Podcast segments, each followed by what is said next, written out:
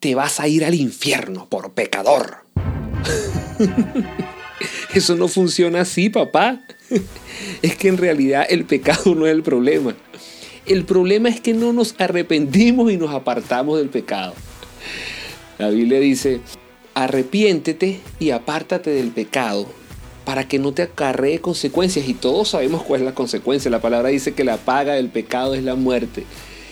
Pero a veces nos enfocamos en que el pecado, el pecado, el pecado, y todos pecamos todos los días.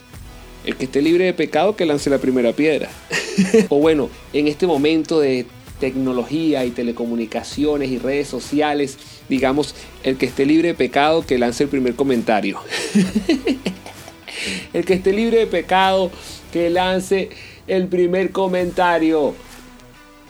El pecado no es el problema, el problema es que no nos arrepentimos, es que nos quedamos allí revolcándonos en el pecado. Eso no funciona así, papá.